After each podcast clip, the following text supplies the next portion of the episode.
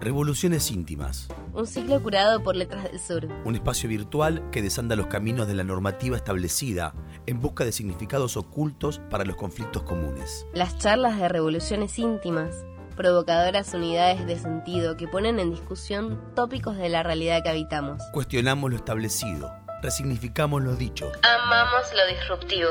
Recuperamos lo propio revolucionamos lo íntimo. Conectate a nuestro podcast y sumate a la revolución.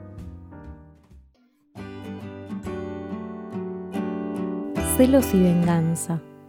Vínculos que se cortan con violencia en instancias provocadas por alguno de los involucrados. En una era donde todo se ve y todo se muestra, la escritora y psicoanalista Marina Esborrás busca más allá de la superficie y pone sobre la mesa los complejos que enturbian. ¿Por qué tenemos que vincularnos? ¿Es tan sencillo deshacernos de la sensación amarga de los celos? ¿Se puede evitar morder el filo de la venganza? En esta charla intentaremos desentrañar los enigmas que configuran las pasiones de la vida amorosa. Buenas noches, Marina, ¿cómo estás? Hola Ceci, ¿cómo va tanto tiempo? Bien, todo bien, por suerte. ¿Vos cómo estás? Bien, me da gracia lo de la estrella de esta charla. Sí, bueno, pero sos, la- sos la especialista a la que, a la que vamos a consultar hoy. Em, bueno, yo estaba presentando recién Pasiones de la Vida Amorosa y cuando estaba preparando la, la conversación, se me ocurría hacerte una pregunta que va un poquitito más allá, ma- más, atrás, quiero decir. A Vamos a, a retroceder un toque, creo. No sé, vos me dirás. ¿Quién, quién nos enseña a vincularnos en, en la infancia, por ejemplo? ¿Cómo, ¿Quién nos enseña a relacionarnos con otros? Porque si bien nuestra infancia es obviamente dentro de una especie, que es la especie humana, y somos personas sociales, etcétera, y venimos con esa data, ¿quién nos enseña? Y, y la pregunta tiene que ver pensando en si en esa enseñanza nos transmite, por ejemplo, los celos, nos transmite que hay que ser celoso o es algo que lo traemos después. Nos transmite que hay que ser celoso. Este, a ver, está, está muy bien tu pregunta, ¿no? Porque me parece que habla como un poco de cómo se constituyen los vínculos, ¿no? Con los otros. O sea, este, porque bueno, somos seres sociales, ¿no? Vivimos en, en sociedad y establecemos vínculos que eh, en algún punto, ¿no? O sea, nos están conformados por las distintas pasiones, el amor, el odio, el deseo, ¿no? O sea, vínculos que pueden ser más eróticos, más tiernos, vínculos de filiación, ¿no? Entonces cuando vos decís, bueno, ¿cómo, ¿quién nos enseña a vincularnos, ¿no? O sea, bueno, precisamente este, la- las personas que estén a cargo nuestro en la vida, ¿no? Que, que bueno, eh, usualmente son los padres, no necesariamente, ¿no? Este, pero el tema es que más allá de las personas físicas, lo que nosotros, digamos, tenemos que hacer un proceso de simbolización de los vínculos, ¿no? Y ahí es donde entra a jugar, por lo menos en cierto campo de la subjetividad, lo que este, Freud describió con ese nombre de complejo de Edipo, ¿no? O sea, el complejo de Edipo en tanto que es eh, un, un medio, un aparato de simbolización, ¿no? Donde eh, precisamente este, es lo que permite establecer, ¿no? Eh, un vínculo, los vínculos que son simbólicos, o sea, padre-madre no, no existen en la naturaleza. En todo caso, eh, los, si vemos a los animales, bueno, sí, uno, uno los llama padre y madre, pero no son padre y madre, ¿no? O sea, digamos, rigurosamente no son padre y madre. Este, y de hecho, bueno, por ahí, eh, ahí está la, la diferencia, ¿no? Que se considera que la madre, ¿no? Sí, porque como lleva al, al hijo, a la criatura en el vientre, ¿no? Tendría como un acceso más natural a eso, pero tampoco, digamos, porque al ser, este, digamos, seres atravesados por el lenguaje, no, no hay nada del instinto, ¿no? O sea, eh, hay algo ahí que tiene que, que ocurrir, ¿no? A nivel del deseo, que está siempre mediatizado por la palabra y lo simbólico, y también, o sea, no hay nada que, este, voy a decirlo así, ¿no? Como en lo real, ¿no? Que diga que tal persona es tu madre, que tal persona es tu padre. O sea, eso no, no, no existe. Existe un ser que sale de otro, pero que llamemos a eso hijo y que eh, esté, digamos, eh, rodeado, eso que llamamos hijo, ¿no? De un montón de cuestiones que hacen, no sé, a que, bueno, un hijo se lo ama, un hijo se lo quiere, un hijo, no, o sea, todo lo que conforma alrededor de eso que llamamos hijo, es todo un proceso. Y, y, sabemos de ese proceso porque hay casos en que no ocurre, ¿no? O sea, digo, no solo casos donde uno puede decir, bueno, no quiere a su hijo, no, sino casos de patología donde eso no llega a simbolizarse como hijo, ¿no? Que puede ser simplemente algo, un objeto, una molestia que tiene en el cuerpo, ¿no? O sea, entonces a veces las, las patologías nos permiten este, pensar algunas cuestiones respecto de lo que consideramos con grandes comillas normalidad, ¿no? Pero los vínculos requieren una simbolización, digamos, no, no hay filiación natural. O sea, o sea que también, sí. Eso era lo que me estabas preguntando. Sí, sí, sí, totalmente. Me daba mucha curiosidad pensar sobre todo en la construcción de esto que en el seminario se llama pasiones, ¿no? Los celos, la venganza, si es una construcción que es propia de la especie o también la incorporamos porque la vimos en otros.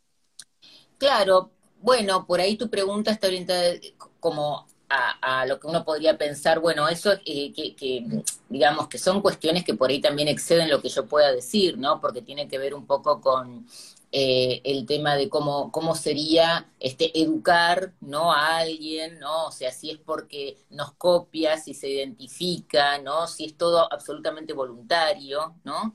Bueno, no, nunca hay nada del todo voluntario. O sea, uno puede poner mucho de sí, ¿no? Este, establecer ciertos criterios e ideales al momento de educar a los hijos y demás, pero después hay cuestiones que son totalmente azarosas, que nos escapan y que tienen que ver con, con lo que vamos a llamar así, ¿no? Donde interviene por ahí lo desconocido en nosotros mismos que llamamos inconsciente, ¿no? Y los celos, este, que es uno de los temas que, en los que me voy a centrar para hablar de, de la vida amorosa y de sus pasiones, eh, hay un punto, ¿no? Donde lo podemos, de hecho Freud este, en algunas ocasiones lo ha hecho así, donde se remite, sí, al, complejo de Edipo y sobre todo al complejo fraterno, ¿no? O sea que es la cuestión de la competencia y la rivalidad este, entre hermanos, ¿no? Por el amor de, este, de las personas que estén a cargo del cuidado, que pueden ser, digamos, reales o imaginarios, o sea, eh, hay, digamos, porque uno diría, bueno, y los hijos únicos, ¿no? O sea, no serían celosos. No, pero siempre puede haber algo o alguien o puede ser otro niño, que sea un vecino, un primo, uno, no importa, u otra cosa, ¿no? Donde uno sospeche como que entra en, en una posición de terceridad respecto de ese amor, ¿no?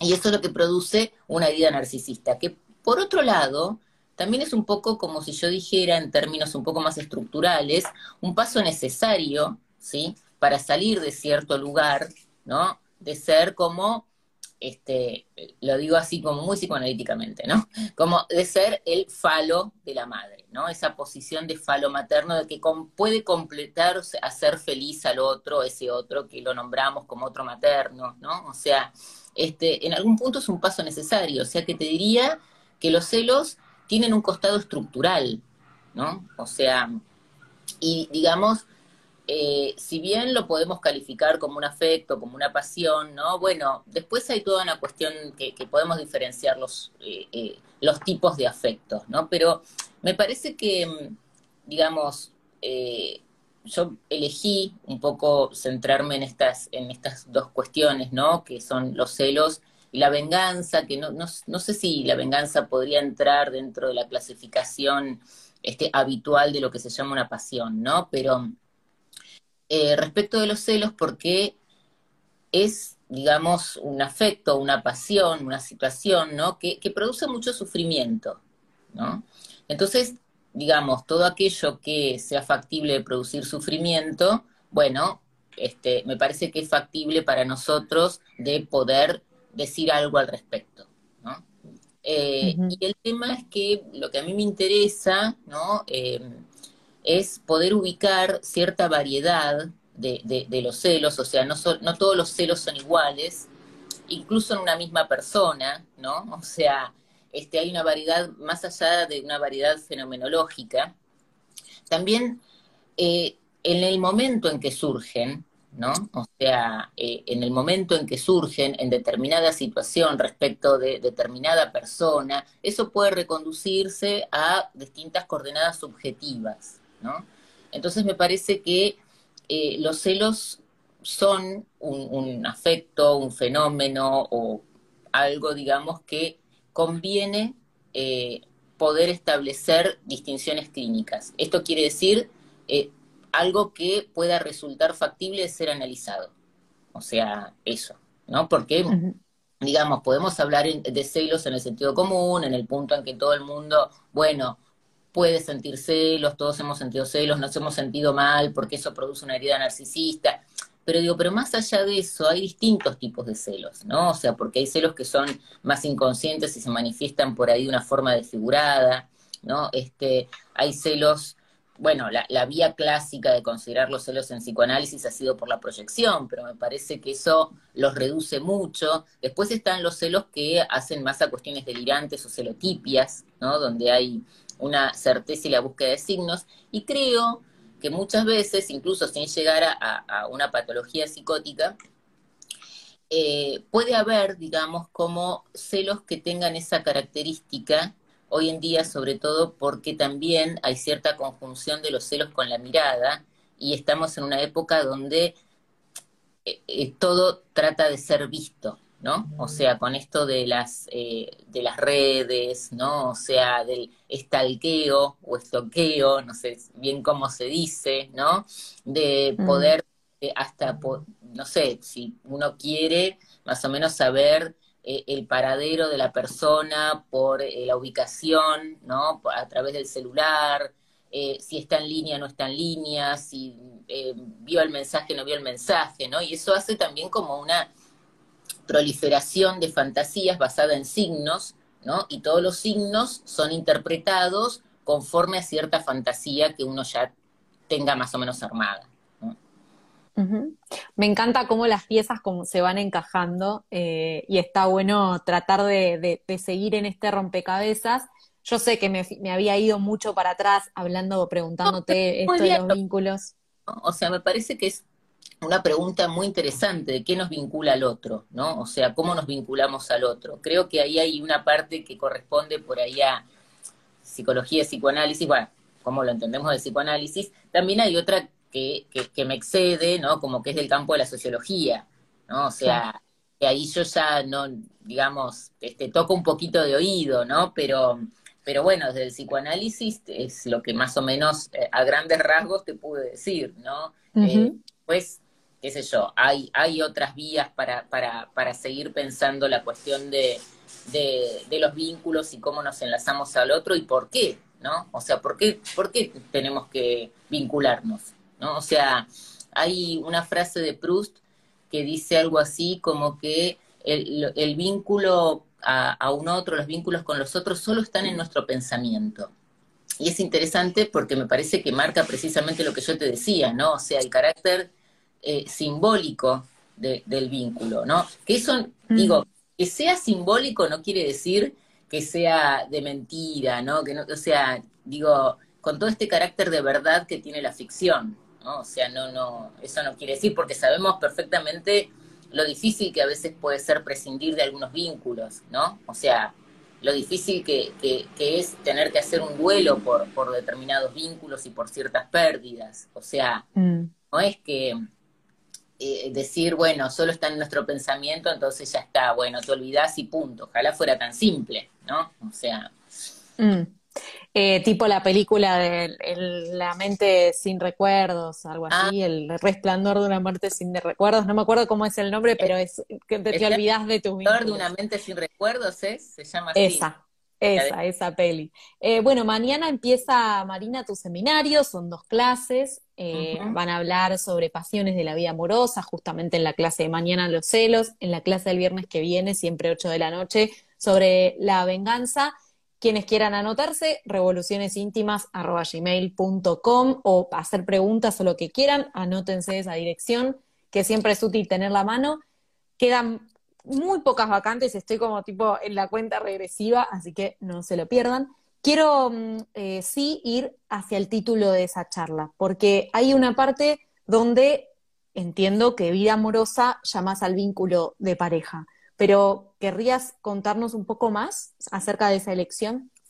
Eh, sí, sobre todo, por supuesto, que está como mucho más centrada alrededor del vínculo de pareja, que es donde por ahí más aparecen, ¿no? Estos, este, estos afectos, estas pasiones, estos malestares respecto de los celos, ¿no?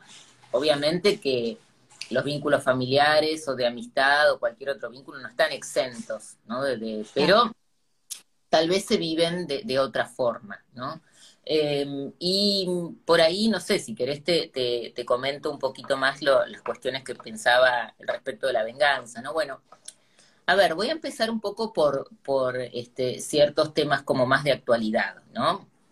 Y es que, eh, digamos, vivimos en una época donde eh, vemos constantemente, ¿no? Ciertos actos que pueden llegar a ser como muy violentos, que, o sea, de hecho, bastante violentos, ¿no? Eh, en relación a, lo que se llama la violencia de género, ¿no? No solamente, pero este, que escuchamos incluso, ¿no? Lo que se llaman crímenes pasionales, ¿no? O sea, lo que tiene el nombre de crímenes pasionales, que últimamente ya como que se dejó un poco de lado esa denominación y pasan a denominarse femicidios, ¿no? Pero en otra época era mucho más habitual escuchar este, eh, el título de crímenes pasionales, que eran muchas veces, ¿no? Actos de por ahí no llegaban necesariamente al homicidio, pero sí actos de violencia motivados este, por celos, ¿no? O este, por, digamos, por el hecho de haber este, sido abandonado por otro, por otra, em, y este, eh, digamos, entonces que llevaban, voy a decirlo así, ¿no? Como a ciertos actos vengativos, ¿no? Que digamos, es, es, complejo porque es una venganza, bueno, que se lleva a cabo, ¿sí? En un hecho que obviamente, eh, digamos, si uno dice, bueno, si vos amás a esa persona, si la destruís, obviamente te quedás sin, sin ese objeto, pero eso implica, ahora sí, voy a ir un poquito más a cuestiones más propias del psicoanálisis, primero una suposición muchas veces de un goce, ¿no? En, la mujer, este, estoy hablando ahora en esos términos, ya sé que no es privativo estos actos de los hombres, no son privativos de los hombres los actos de venganza, ¿no? Pero digo, este, en el caso que estoy hablando de los hombres hacia las mujeres, de la suposición de un goce que resulta como extraño, peligroso, inabarcable, indominable, ¿no? Y que a veces lleva a, estos, a estos hechos, ¿no? De, de, de, de la muerte como, como la única forma de poder resolver eso pero, digamos, no, no este, llegando a este tipo de situaciones que ya son delitos, ¿no? Hay otras formas de venganza, ¿no? Y también, y digo, también por ahí las cuestiones de venganza son cosas que no se han, este, eh, no, no, se ha hablado demasiado, ¿no? En la literatura psicoanalítica, pero, por ejemplo, este Freud sí lo ha mencionado en uno de los casos eh, que, en los historiales muy conocidos de él, ¿no? que es el historial de Dora, donde establece algunas cuestiones estructurales respecto de, la histeria, que él llama en algún momento cierta actitud de ella o, lo, lo, conceptualiza como manía patológica de venganza. Y también me parece que es interesante poder ubicar o poder diferenciar ¿no? Eh, cuando tal vez hay venganzas que están desfiguradas, disfrazadas, ¿no? O fantaseadas simplemente de determinados este, actos que ya se llevan a cabo, ¿no? Respecto de dañar al otro, ser cruel, incluso lo que hoy también vemos mucho, sobre todo por, porque, bueno, se hace muy fácilmente en las redes sociales, lo que son los scratches, ¿no? O sea, mm. muchas veces hay scratches que se hacen simplemente como actos de venganza. ¿no? Entonces creo que también hay una posibilidad, ¿no? Me parece de poder este, circunscribir, ¿no? Distintas coordenadas eh, que pueden llevar a, una persona, ¿no? Que en lugar de tal vez, no sé, fantasear o cometer algún acto mínimo, ¿no? A, realmente dañar al otro. ¿no? O sea, ¿cuáles son realmente los diques o los límites psíquicos que este, ha traspasado una persona para producirle daño al otro, ¿sí? Por su narcisismo herido. ¿no? Hasta, hasta dónde es capaz de, llegar. Porque aparte, nunca eh, estos actos no dejan de tener una consecuencia sobre sí mismos, ¿no? Claro. Este, nunca son sin consecuencias, ¿no? Entonces, bueno, a veces nos encontramos en la clínica con determinadas cuestiones que me parece que vale la pena poder, no sé, como delimitar, analizar, pensar, ¿no? Y qué es lo analizable de todo eso. ¿Hay puntos en común entre celos y venganza desde el costado de la personalidad? No, sé si de la personalidad, ¿no? Pero digo, bueno, muchas veces hay este, efectivamente situaciones de, de, celos, ¿no? Que cuando no puede ser, este, digamos, a ver, trabajados por la persona, ¿no? Eh, puede llevar, sí, como a, acciones, ¿no? De venganza respecto de esos celos, incluso, digo, siendo celos reales o fantaseados, ¿no? Porque los celos también a veces son simplemente producto de la imaginación, ¿no? O sea, no, no necesariamente es que, es que ocurren situaciones que, que, lleven a ese estado. Pero sí, en ese punto creo que muchas veces puede haber relación en los celos y las venganzas, no siempre, ¿no? O sea, no, no creo que toda la venganza sea simplemente por celos, puede ser por despecho, pero no, no, bueno, en general el despecho lleva muchas veces a la venganza, o digo, o a veces simplemente imaginarlo, ¿no? No, o fantasearlo, digo, porque en esto que yo me refería, cuando no son trabajados, ¿no? Este, por, por la persona, ¿sí? Cuando no hay como cierto trabajo sobre qué lo lleva a posicionarse así, a sentirlos, y bueno, poder desplegarlos en un análisis, em, digo, si no lo que, lo que ocurre muchas veces es que, bueno, que el otro cambie, ¿no? Entonces sí, a mí me pone celosa que vos vayas, no sé, tal día a tomar una cerveza con tus amigos, entonces no quiero que lo hagas más porque a mí me pone celosa. ¿no? O sea, lo típico de que el otro cambie alguna actitud porque a mí me hace mal, ¿no? Entonces, que el otro que... Bueno, qué sé yo, en un análisis por ahí lo que tenemos de ver es algo, ¿no? Que, pueda este, poner a trabajar algo de esos celos, ¿no? Sin que este, tenga que el otro modificar su conducta, su accionar o alguna cuestión, porque, bueno, a mí me da celos, ¿no? Lo mismo, bueno, no, no salgas vestida así, porque te van a mirar, ¿no? Y no, no quiero que te miren.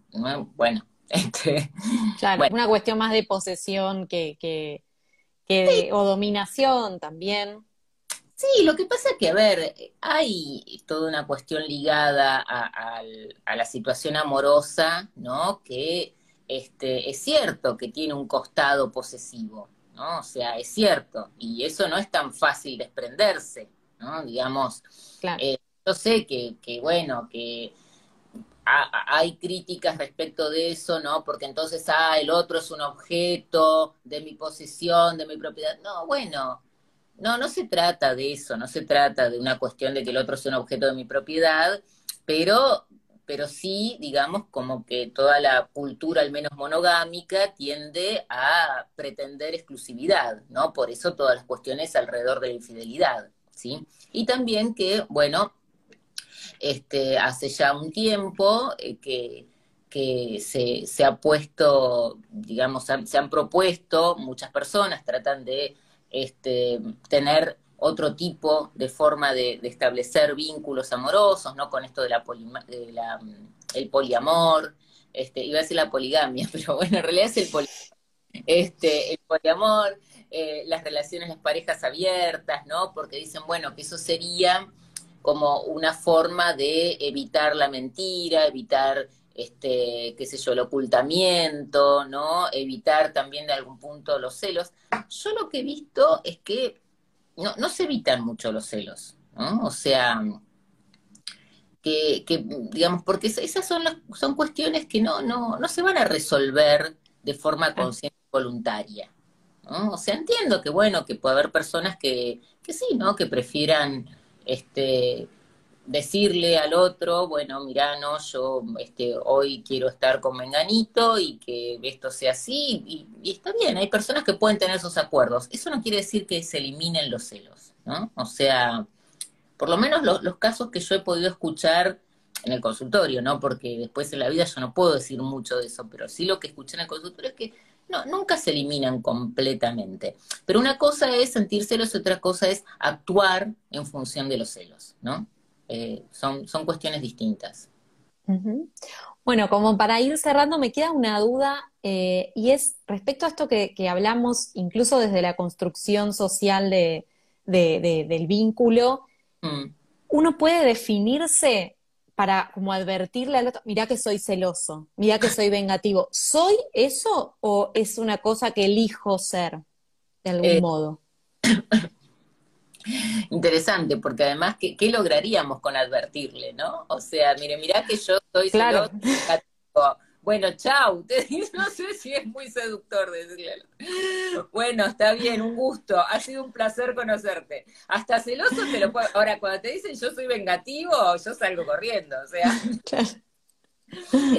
Eh, y bueno, ahí está, qué sé yo, no sé, es muy difícil, ¿no? Decir, bueno, es algo que se es, ¿no? Se elige ser, se puede cambiar.